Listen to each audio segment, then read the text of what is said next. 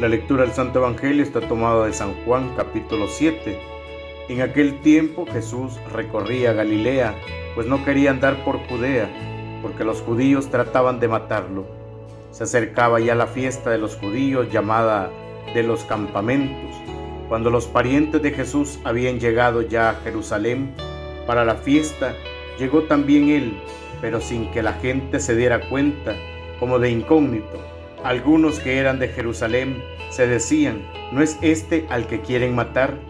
Miren cómo habla libremente y no le dicen nada. ¿Será que los jefes se han convencido de que es el Mesías? Pero nosotros sabemos de dónde viene este. En cambio, cuando llegue el Mesías, nadie sabrá de dónde viene.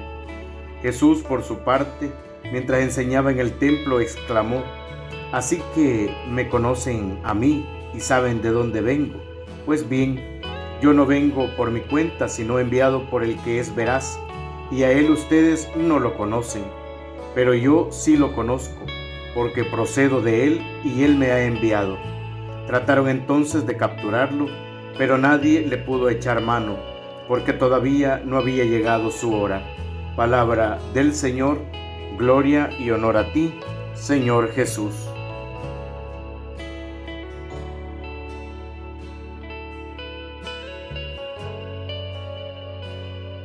Cercanos estamos ya a la Semana Santa y la liturgia nos viene regalando en estos días pues diversos discursos o hechos del camino que Jesús hace a Jerusalén. Hoy mismo lo vemos ya tomando la decisión de entrar en Jerusalén y todavía más de encarar hacia el templo sabiendo las consecuencias que todo esto puede traer.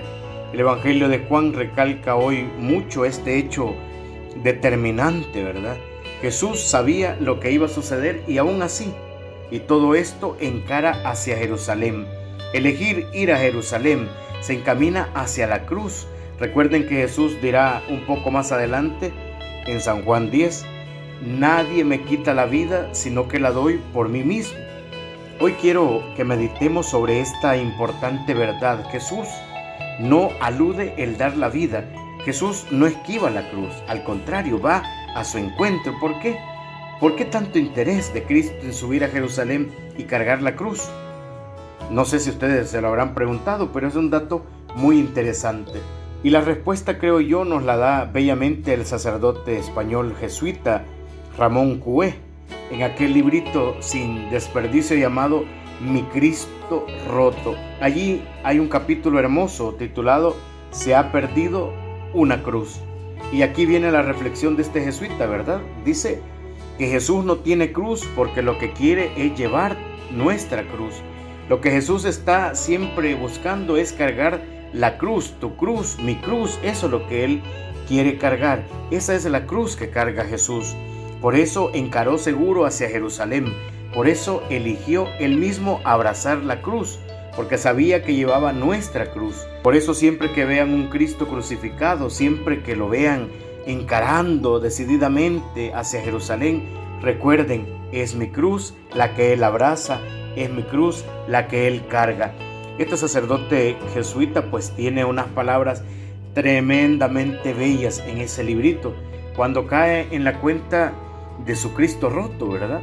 Está buscando nuestras cruces y pensar que nosotros nosotros vamos por la vida creyendo que cargamos solo la cruz y a veces decimos, esta cruz tan pesada, esta cruz que ya no la aguanto y muchas veces se vuelve intolerable. ¿Sabes hermano, en definitiva, por qué a veces nuestra cruz resulta intolerable? ¿Sabes realmente por qué llega a convertirse en desesperación y muchas veces en suicidio?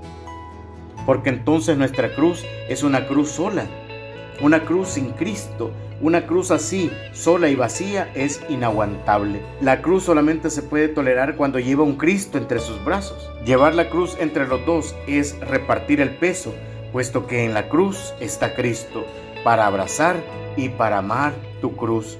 Por eso no lo dudo, por eso se subió Jesús a la cruz, porque no quiere dejarnos solos, no quiere dejarnos solos con nuestras cruces de nuestra vida que en esta Semana Santa podamos reconocer en el crucificado ese amor inmenso que Cristo nos tuvo y nos tiene, ya que Él mismo viene a cargar nuestra cruz. Que así sea. Oremos juntos.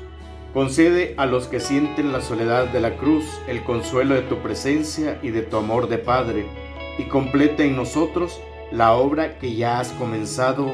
Amén. En el nombre del Padre, del Hijo y del Espíritu Santo. Amén.